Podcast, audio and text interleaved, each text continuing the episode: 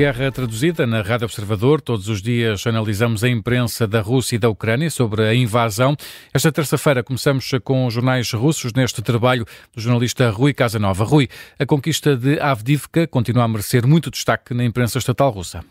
Sim, nas últimas 24 horas, as forças russas dizem ter continuado a conquistar terreno nesta cidade da região de Donetsk e dizer também que evitaram quatro contra-ataques das tropas ucranianas. Ao todo, nestas hostilidades e de acordo com a Rússia, morreram 425 soldados da Ucrânia. São dados que constam do mais recente relatório diário do Ministério da Defesa da Rússia, um relatório citado, como de costume, eh, pela agência estatal TASS.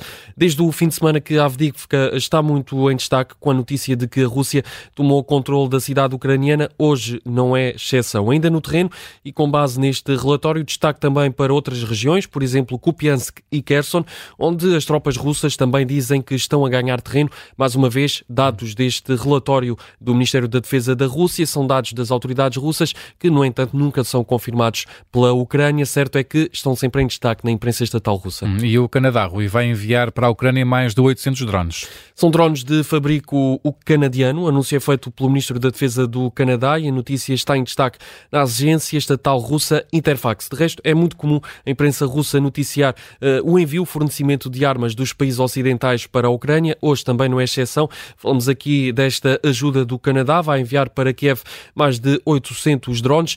Em causa um pacote de ajuda de cerca de 460 milhões de euros que o primeiro-ministro canadiano, Justin Trudeau, anunciou no ano passado durante uma visita oficial a Kiev. Estes drones estão inseridos uh, nesse pacote de ajuda militar do Canadá. Já a imprensa independente da Rússia uh, continua a dar destaque à morte de Alexei Navalny. Sim, vamos aqui, como de costume, na guerra traduzida à boleia do canal livre independente russo Medusa, que uh, nos últimos dias tem dado muito destaque à morte de Alexei Navalny, o principal opositor russo. Hoje o canal Medusa divulga, dá destaque ao vídeo que a mãe de Alexei Navalny divulgou, no qual faz um apelo a Vladimir Putin. Vamos ouvir aqui um pouco das declarações de Lyudmila Navalny. За моей спиной находится колония К-3, полярный волк. Ouvimos aqui este apelo da mãe de Alexei Navalny, pede a Vladimir Putin para que entregue o corpo do filho.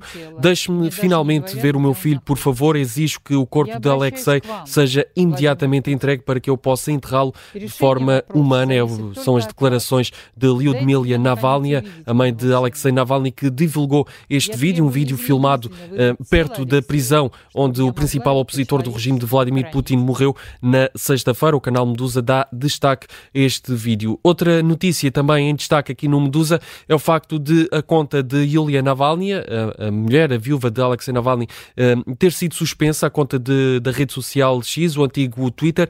Entretanto, a conta já foi reativada e o último tweet, a última publicação é precisamente este vídeo da mãe de Navalny. De resto, ainda não há justificação, não há um, informação sobre o que levou a rede social X a suspender a conta de Yulia Yulia Navalny. Certo é que, entretanto, a conta já foi reativada. Fica por aqui este episódio de Guerra Traduzida. Já a seguir olhamos para a imprensa da Ucrânia.